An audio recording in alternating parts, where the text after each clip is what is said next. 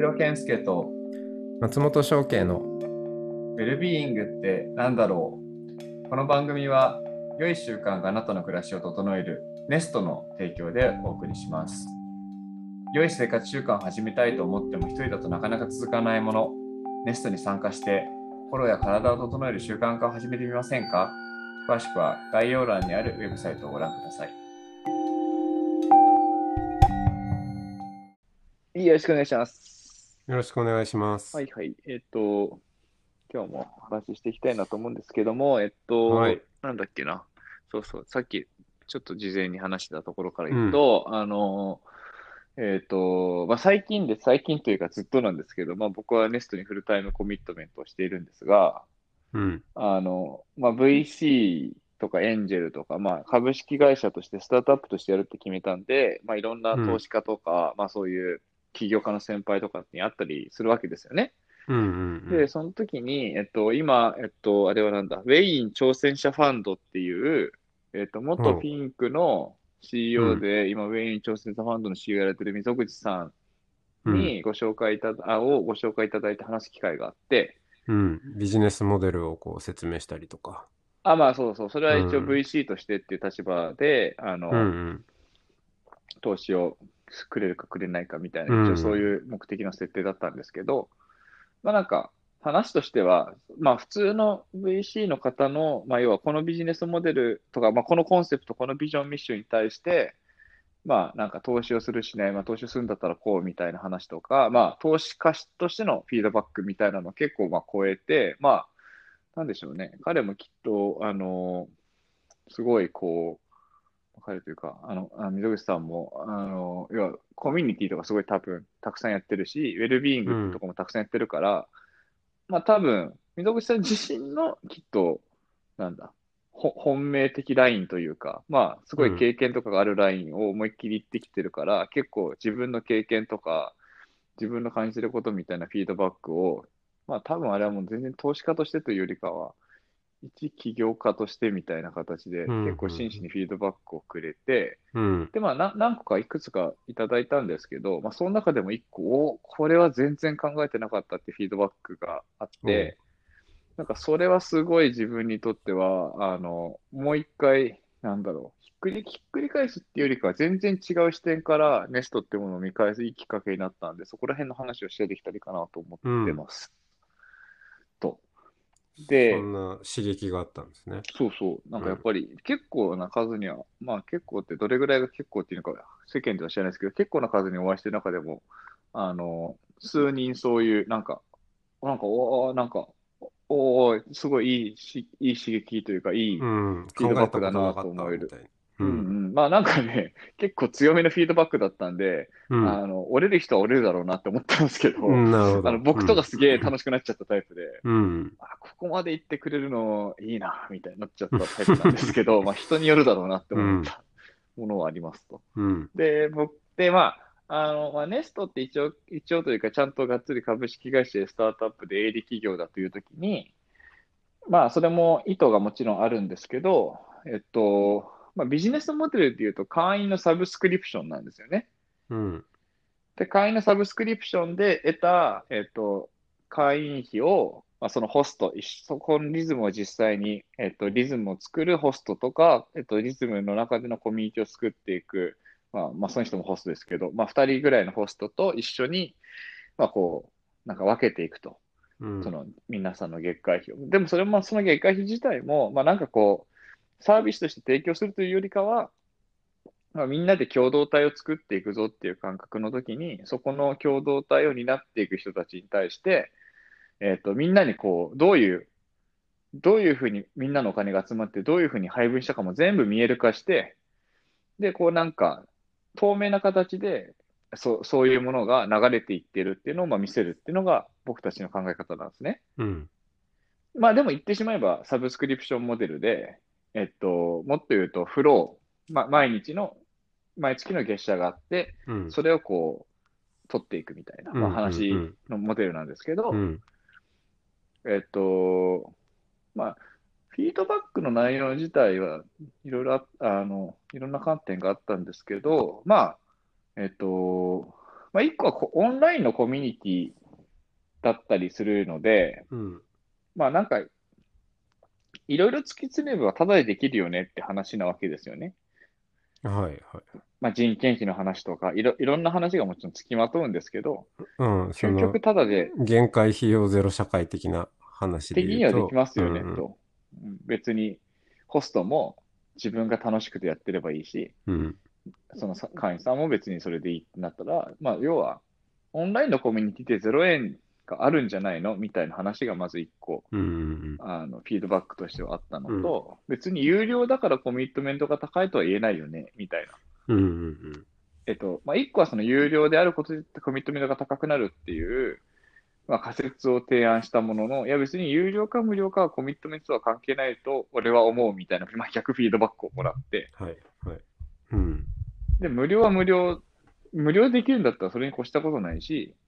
なんかオンラインのコミュニティってむしろ社会はそうなっていくべきだと思うんだよね、みたいな、なんかビビジョナリーに返されたみたいな。はい。うん。確かに。確かに、まあまあまあ確かにみたいな。うん。こう、社会としてはオンラインとかのコミュニティはただで行った方がいいわな、みたいな。はい。確かに。で、じゃあそしたらじゃあ逆にまあ株式会社でやるんだったらどこでマネタイズするかって言ったら、その、まあ、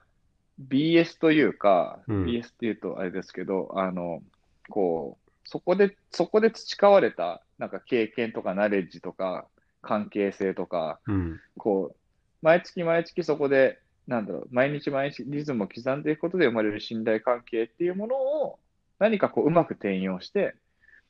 マネタイズをしていく。うん。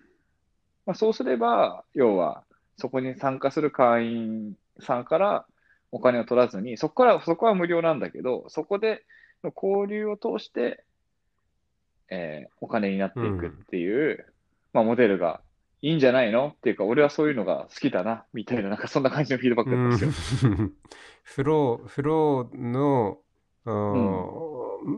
にちょっとこう網かけて手数料を取っていくみたいなことじゃなくて、ちゃんとストックのところを価値にしていこうっていうことね、そうそう。うん。で、で、まあ、ずっと僕もコミュニティやってるんで、うん。で、シフトとかの経験も含めて、やっぱストック、えっと、ストックはあるわけですよ、うんそこに。うん。明らかに。社会関係資本というのかわかんないけど、うんそこで積み上がった歴史とか経験とか記憶っていうものに価値を感じてるし、その歴史と経験とか記憶がなければ生まれ得ないイベントとか事象とか exchange っていうのは確かに生まれてるから、確かにとは思ったんですけど、だし、だし、この、うん今ネストにすごいいろんな人が関わってるじゃないですか。うん、で、それだってね、こう、健介君の、うん、それこそ、こう、積み上げてきたストック、そうん。の資本、何らかの資本を全投入してやってるわけだから。全投入してます。はい。うん。そうそう。いや、だからそうなんですよ。だから、そういう意味で、ストックがあることは、えっと、でもね、ストックがあることは当たり前すぎるし、ストックで、ストックがあることをビジネスモデルに転換するっていうところまで頭を使ってなかったなっていう反省がその時にめっちゃあったんですね。うん。いや、だから、ストックは生まれるし、ストックがあるからみんないいよねまでは、なんとなくは思ってたけど、それとビジネスモデルとか、それとお金の流れとか、だからじゃあ全体のモデルがどうなるってところって考えたことあるの？っていう問いに自分の中で変換されて、うんあ本気で考えたことはなかったなって思って、そこからすげえ考えたっていう話うなんんうんです。で、なんか今日の回ずっと俺が喋ってるけど、うん。まあ、すいませんね。あの、えっと、そんな時に、あの、えっと、いろいろ考えた時に、まあ、例えばじゃあそこで積み上げられる信頼関係とかって、どうやったらお金にできるだろうかってこと、例えば考えたわけですよ。うん。で、まあ、よくあるのは、よくあるのはその人たちを、なんかこう、価値観のあった集団だから、マーケティングの対象として、例えば売るとかね、はいはいはいはいはい。まあ、訂正、訂正リサーチ、定量リサーチにこのリズムはどうですか？みたいな、なんか、そこでのグルーピングイン、グループインタビューに出すとか、そうだよね。だから僕ね、あの、ソーシャルジレンマの、えーあの、ネットフリックスのやつでも出てきてたけど、あの、うん、僕らが無無料で使っているサービスは、うんサービスを無料で使うっていうことは自分自身を商品として差し出すのと一緒であるという、まあそうそういうそうそうそう。ことだよね。うん。そう、とか、本当リズム内に広告を出すとうんか、わかんないですけど、なんか、なんかそういう話とかに、まあ、どうしても、まあ、あの、まあ、これ多分、あの、溝口さんのところの話としてあるんで、僕はそれは言わないですけど、溝口さんのところは全然別の回答を持ってたんですけど、うんで、それはそれで鮮やかだったんですが、うん僕のところには全然適用ができないモデルだったんですよね。なるほど。うん、で、それは、それで面白かったんだけど、えっと、それは、うちは使わないというか、使えないモデルだったし、えっと、まあ、広告とか、マーケとか、あとなんだろう。まあ、なんかいろいろ考えたんですけど、でも結局最終的に気づいたのは、やっぱソーシャルジレンマの話で、うん。あの、まあやっぱ、お前がお金を払わないならば、お前自身が金を払わせる、ん？お前自身が商品だ、みたいな、うやっぱり、あのやっぱソーシャルジレンマの、なんかコピーは、まあ痛烈だったと思うし、本当にそうだな、そうなるんだなっていうことになって、BS ってそういうことなのかみたいな気分に今なっていって、うん。まあ、フリーミアムって結局そういうことなのかなとか、GAFA ってそういうことなのかなとか、なんかいろいろと悶々としてたんですけど、あのまあ、結論として結構一個筋道が見えたのがあってう、ん。あのまあ、ちょっとビジネスモデル本筋とは変わるんですけど、ただビジネスモデルに結果的に昇華された感じがしてるのがあるんですが、あのなんて言ったらいいんだ？あの社会関係資本、まあ BS 的なものですよね。人とのつながりとか、そこでしか生まれない文化みたいなものを、何かこう、外の人に売ると全部 You はプロダクトの世界になっちゃうわけですよね。結局。はいはい実実験、実験対象で、まあ、そこに対して起きたものを、まあ、どう加工してどう売るかみたいな話で、まあ、それは、まあ、そう、そうする方向ではなくて、えっと、そこで生まれた、その関係性の価値っていうものをお金に変えないで、そのまんまそこに置くっていうことをすることができたらいいなっていうことを思ったんですよ。うん。うん。うん。あ、だから、社会関、そこの BS 的な価値を、他の人にお金で買ってもらう、いや、クライアントであれ、企業であれ、まあ、誰か違う人にお金として買ってもらうと搾取されちゃう感じがするじゃないですか。そうだね。知らないうちにね。うん。そうそう。なんで、そこでできた価値を、その人たち自身がそれを消費していれば、えっと、それは搾取されたことにならないじゃないですか。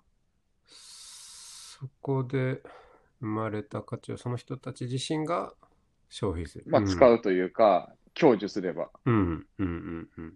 まあ、当たり前の話なんですけど。はいはいはいはい。でも、なんかそこにある価値っていうのをちゃんと可視化させて、そこにある価値っていうものをその人たちがちゃんとそれを価値だと認めたら、えっと、結果的に、えー、なんだろうな。なんかメイクセンスするんですよ。すごい具体的に言うと、えっと、あ会員さんというか、これから入るネイバーの方がお金を払うんだけど、あ。うん。お金を払う代わりに、要は金銭資本は消費する代わりに、その社会関係資本が手に入るっていうことが、ちゃんと自分でメイクセンスさえすれば、お金は消費するけど社会関係資本が手に入るからウィあの別に損はないよねっていうふうに伝われば、実質ただだなって思ったんですよ。はいはいはいはい。ああ、わかったわかった。うん。なんとなくわかります、あのーつまり、えー、まあ、その GAFA をはじめとするビジネスモデルにおいて、その、ユーザーがうん。知らないうちに自分が商品になって、自分のデータとかがこう売られていて、換金されているわけですよね。ううんうんうんでもそうじゃなくて、あの、それっていうのは知らずに値付けをされていて、うん。うんで、知らずに売られているから搾取感があそう。勝手にドナドナモデルですよね。もうそうじゃなくて、こういう、今こう積み上がっている資本というのは、こういう、まあ、値段、値段じゃないけど、価値がありますよっていうことを、ちゃんとみんな認識すると。うん。うん認識した上で、まあそ、そこに、えーまあ、この、んなんだろう。あーこの、なんて言うんだっけ。普通のお金のこと。なんて言うんだっけ。うんお金、お金。金。金うん。そこら辺で流通しているお金。うん。うんグローバルマネー。にグローバルコイン。において、あの、うんちゃんと、あ、これぐらいの価値が、まあ、あるよねっていう。で、でそこに、まあ、それを、うんなんだろう。どまあ、どうす、それをどうするかっていうのは、まあ、またその人が考えるっていうことなのかな。うん。そうそうそう。あ概念的にはそういう話で、あの、まあ、すっごいシンプルに言うと、あ、そうそう、それをもうちょっとだんだんサービスっぽく落とし込むときに、イメージとしては、まあ、わかんない。あの、例えばですけど、月1万円払ったら、えっと、月1万円のグローバルマネーを払ったら、月1万円分のネスト内で使える商品券もらえるとはいはいはいはい。うんうんうん。で、その、その1万円払ったら1万円分の商品券もらえて、この1万円分の商品券が本当に1万円分と同じぐらいの価値だったら実質高いじゃないですか。だそういう感じ、イメーってこジとだよね。うんうんそう。で、その、その月1万、えっと、1万円分の商品券っていう価値が社会関係資本から生まれるっていう状況さえ作ればいいんだなってこうん。とがはいはいはいはい。社会関係資本が積もれば積まるほど、月1万円分の商品券というものに、ちゃんと本当に1万円分の価値がつくってことなんだなってところまで思いましたと。うんうんうんで、で、かつここでシフトの経験に戻ると、シフトの中で、まあ、これは拠点が、拠点があったからっていうのはあるんですけど、えっとね、衣食住が担保されてたんですよね。その、社会関係資本によって。まあ、例えば、本当にフリマみたいな、あ特に子供服とかもそうだし、家具とかもそうだけど、まあ、そのシフトの中でだけ、これいる人みたいなのがやっぱり流通してたりするんですよね。だからそのジモティーとかって無料で全部こう、ち近い人に渡せるみたいなリサイクルプラットフォームありますけど、あれがやっぱ社会関係資本からこの人たちだから譲れるみたいなものって、やっぱあって、このメンバー限定だったらこれあげるよとか、これとかなんか全然使ってないから誰か使ってみたいな、使ってくれたら嬉しいっていうのは、うん。えっと、まあ、衣食住でいいのところができるし、まあ、食の話で言うと、まあ、シェアだとね、本当になんか、みんなで食べようとかっていうのもあるし、あと普通にお中元っていうカルチャーがあるわけですよねほ、例えば。とか、なんかこうた、作りすぎちゃったとかって話とか、要は、食を送り合うみたいなカルチャーとかは、まあ、要は、シフトの中では結構よく普通に当たり前のように起きてて、で、しかも今回空間を超えていくから、いろんなところで、なんか供給過多のものもあるし、需要が少ないものもあるだろうから、その不均衡を埋めていくってことさえできれば、食もなんかある程度動、回るイメージがありますと。で、あと銃に関しても、あの、まあシフトで本当に起きてるのは、私この家に住んでるから、みんな多拠点生活者なんで、私ここにもやるからいつでも来ていいよっていう、なんかシフト専用のなんか全国マップとかあるんですよ。はいはいで、そこの近く行くとね、今いるみたいな話とかして、なんか泊ま、泊まりに行ったりとかしてたりとかして、あいつでも使っていいよみたいな感じがあると。だから、衣食住のすべてが、まあ、さらに言うと、弁護士とか、もうちょっとその、わかりやすい事業もそうだし、そうじゃない人生相談とかも含めて、結構なんか本来であれば、お金をかけて、えっと、相談する話を全部タダで流通してるみたいなのも、普通に起きてるし、だそう考えると、衣食住プラスアルファの、そういう、なんか無形資産系の仕事は、普通に流通してるんですよねうんうんう、ん。シフトの中で。だからそれを、えっと、見える化して、まあ、コイン化すれば地域経済圏ってそういうことなんだなっていうのをまはいまず思ったんです。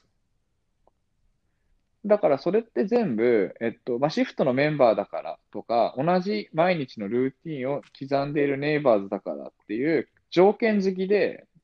無料で差し出せる、喜んでシェアさせられる余剰資産、余剰の時間とか余剰のものとか余剰の拠点とかっていうものをお金を介在せずに与えられるようなものたちっていうのは僕も結構持ってるし、他の人も結構持ってるんだけど、なんかグローバルに誰でも使っていいよだと、僕の家誰に使われるかわかんないのに、ただって気持ち悪いって思うけど、友達だったらもちろんいいよみたいな感覚。でもそれをちゃんと可視化させれば、経済圏になるじゃんって思ったんですよね。うん。うんうんで、ここまでで結構、あ、アハ体験が1個目あって、で、はいもう1個だけ言うと、で、さらに2個目のアハ体験が超僕はこれがめっちゃ面白いと思ってるんですけまああのど、これまでの話は割と、なんだろうんう、地域通貨っ的なね、話、うん。まあそ、そのまんまだったりあ、もそうするんで。そうそうそう。うんうん。そうそうそうそうそう。で、で、ここで面白面白かったのは、まあでもね、地域通貨論もいろいろあって、あの、やっぱり、えっと、コミュニティを作るステークホルダーと、コミュニティコインつけ作るステークホルダーが別々だから、結局そこがマッチングしないっていう事例を僕すごい見てきてるから、ああ、そうなんだ。あ、ちょっと面白いね。そう、だ地域でコミュニティがあります、コインを作ってる人がいます、導入しませんか？うん。みたいな時に、なんかね、熱が合わないっていうか、細かい部分がすり合わなくうて。結局導入されないみたいなのは、へえ、まあ、あるあるだなーみたいなのは結構そうなんだ。それ。はなかなか、それ経験値ないとわかんないね、それ。うん。なるほど。いや、なんでシフトもいっぱいいっぱいコインの話来てたし、いっぱいチャレンジしたんですけど、まあ一個も根付かなかったですよね。なるほどね。じゃあまあまあ、そこ、それが一つで、その先のアハ体験は、うん。あ、そう、アハ体験は、で、そことそ、それが紐づくんですけど、はいはい。あ、その話が、マッチングのあれが紐づくんですけど、やっぱどうやってお金を発行するかっていうところなんですよ。だその、だってお金って0円だから、あ、そのネストコインっていうものがもし生まれたとしても、それって価値ほとんどゼロだから、ゼロなものに価値をつけるっていう時にお金を発行する理由が必要なんですよね、どうしても本当は。で、そこをちゃんと考えきれてなかったし、今までそこのマイニングっていう概念ですけど、あの、見えてこなかったんですけど、ネストにはルーティーンがあるじゃないかということに気づいたわけです。はい。リズム、それぞれのリズムでね。うんリズムとして。そう。で、毎日とか毎週同じことをやり続けるっていうのは、まあ、ある種その人が、まあ、しかもネストの概念っていうのは自分が整えば世界が整うってことだから、自分が自分のある種のいろんなこう自由なことに打ち勝ちながら自分を律してそこ、その場に立つっていうことは、えっと、自分にとっても気持ちいいし、かつ他のネイバーズにとってもあの人は今日もいてくれるって励まし合いになるし、かつそれ、その自分が整うということを通して世界が良くなっていくっていうことまで、要は自分よし、他者よし、地球よしっていう三方よしの状態だということが前提でリズムを作ってるわけですけど、そのルーティーンに出席するという行為にマイニングをつけたらどうかって思ったんですよ。いや、お金が発行されるうー権利。ん。うん。え、うん。で、それっうんて、つまり今までの資本主義で、能力高い人は時給めっちゃ高くて、能力低い人はめちゃくちゃ時給低いとか、何か能力とかの外的なものに対して評価されて、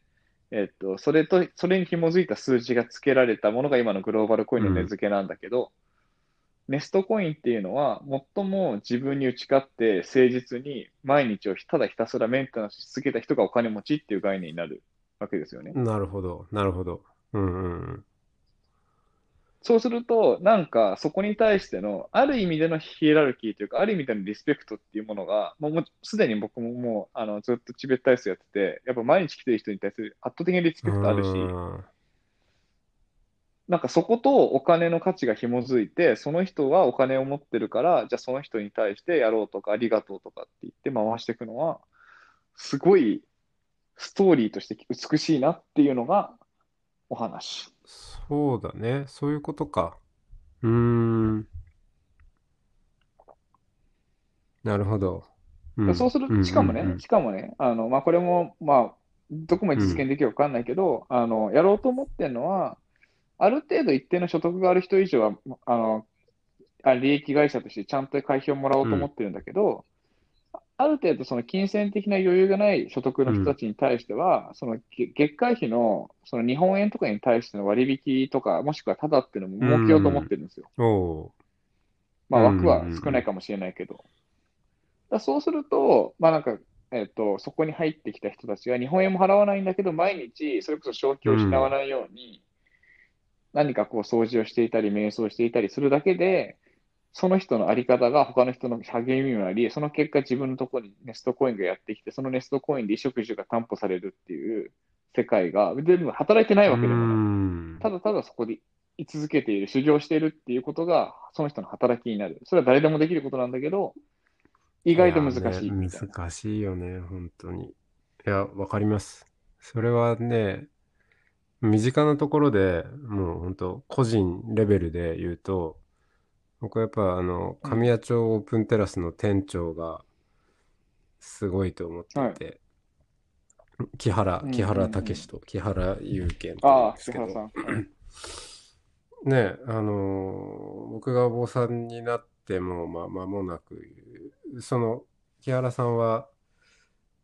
うん別にお坊さんでも何でもないし、学生時代からの友達で、まあ、うんちょうどその時は、なんか就職活動を頑張るんだけど、ちょっと心優しすぎてなかなか決まらないみたいな。うん。まあ、まあ僕ね、よくインタビューとかでも言うんですけど、いや、僕がまあ忘れちゃったんだけど、言ったらしいのは、いや、君はこの世に向いていないねっていうことを僕は言ったらしいんですけど、うん、別にね、そんな嫌な意味で言ったわけじゃないんだけど、いやいやいやいやわかるけど、うん。わかるけど、あの、わかる。そう、んまあそういうね、すごい人で。で、あの、お寺カフェやるからちょっと店長やんないっつってずっとやって、で、まあそうこうしているうちに、あの、お坊さんにもなっちゃって、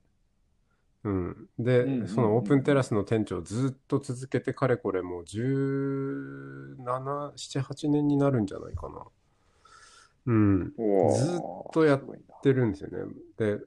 僕とかは、うん企画はするけど、なんかあっという間にいなくなるっていう。うん。まあ、いるけどね。いるけど、なんか、んそう、そんなにね、やっぱ継続力ないんですよね。うん。だけど、ほら、うんお寺とかって、の存在意義って、やっぱ思うのは、ずーっと昔からそこにあって、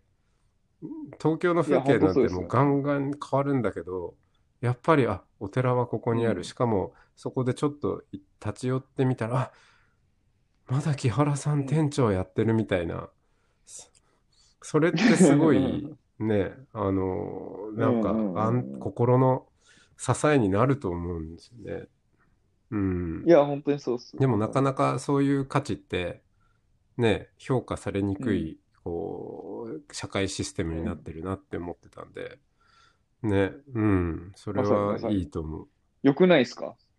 これすごい、これすごいですよ、本当に。続ける人が、生さ、う、うんん。評価される。そう。そうだ、100日連続続けたらボーナスとかさ、利率、利率変わっちゃったりして。うん。そうね、掘って掘って、なんか、掘りまくれと。そう、掘って掘って。で、しかもね、しかも、まあ、この話って、あの、ちょっと、あの、社内で若干議論になったのは、そうやってお金目当てで修行する人が来たら、コミュニティの場がなんか汚れるんじゃないかみたいなフィードバックとかもらったんですけど、あの、逆で、あの、やっぱり今の、それこそこれ違うあのところから仕入れた話ですけど、やっぱり今気候変動とかの周りで、企業がこぞって本気でそれに取り組んでるのって、投資家が気候変動にきょあのやらない奴らは投資しないっていう明らかな利益、利益というか、うん。金銭的というか、何かそこに対してのメリットがあって、すごい世界が傾いたっていうのはあるから、やっぱこれからのお金ってそう使っていく、モチベーションデザインとして使っていくっていう観点で言うと、要は、えっと、1万円払、月1万円払って、毎日出席、毎日、えっと、瞑想していたら、3万円分の消費金が手に入るらしいと。いや、だったらや、やろう、みたいな、モチベーションの人が入ってくるのって、僕すごい健全だと思うんですよ。うん。そう思う。うん。その上で続かなかったから、やべえ、3000円分しかたまんなかったみたいな人がいて、僕はむしろ面白いと思うし。だし、あの、ほら、リズムっていうのは、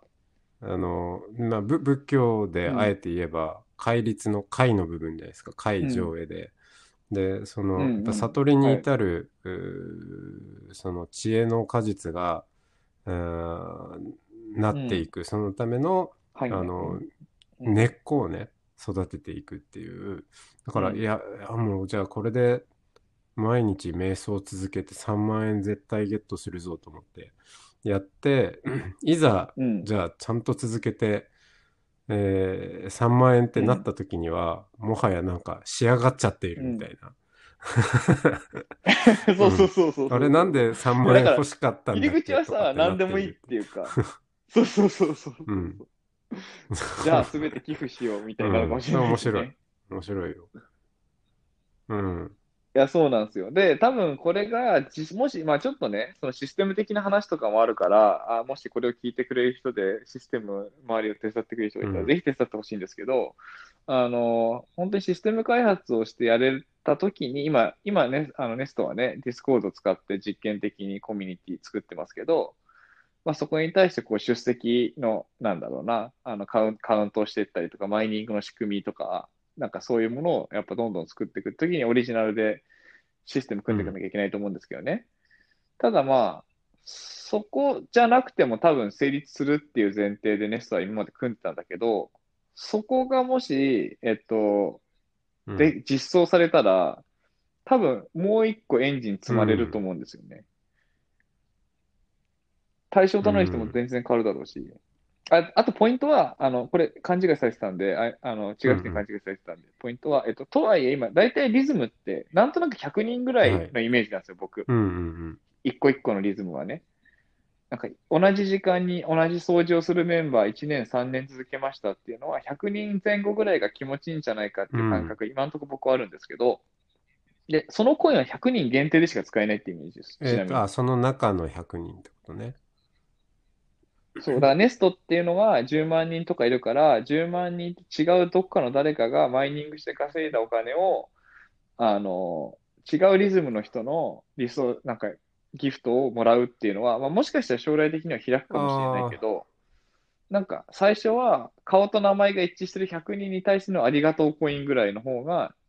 あの、僕はすごい実感が湧く。問しようかなと思っていて、多分、まあ、あの、こんこういう話ってさ、うん必ず出てくる多分質問として、うん。いや、それって、じゃあ、そのネスト経済圏がガンガンでかくなっていって、コインのユーザーとかが増えてったら、うん、その、じゃあ日銀のお金とうんなんか違いあるんですかっていう話って絶対出てくるわけじゃないですか。うん。そ、そこはどうなのかなって思ったら、その答えが今の話ね。うん。ああ、あ、そうです、そうです。まあでも、とはいえ、多分もうちょっと、あ、ここら辺からは僕本当わかんないんで、詳しい人に考えてほしいんですけど、リズムごとの為替とか作るんでしょうね。おーその、じゃあ、うん。あ、要はリズムごとに、リズムごとに、なんか変な話、マイニングの発だから行量ドルが多分円違うじゃないですか。みたいに、こう、チベ、チベット体操と総理巡礼の、こうね変動する。うんコインの価値は違うみたいな。そうそうそうそう。難しい。で、うんそれがリズムごとの、なんか俺たちリズムで頑張ろうぜみたいな、なんかちょっとしたコンペティションになるうみたいん。こ、今年は総理巡礼コインがチベット体操うん円に対して強いよ、みたいな。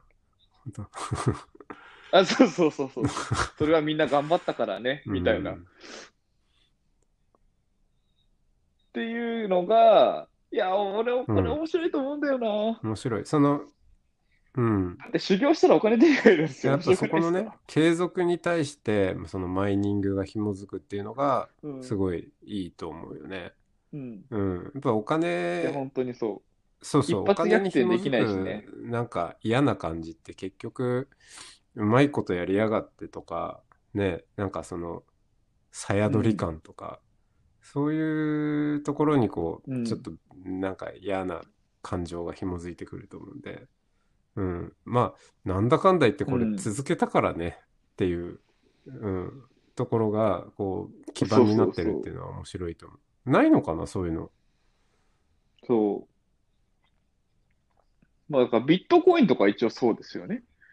まあ違うけど、全然違うけど、まあ、あのマイニングって頑張った人 CPU がもらえ頑張った人だよね。うんうん。うん。CPU が頑張ってるわけだけどね。そう。そうか。だから、あの、ビットコインの仕組みを、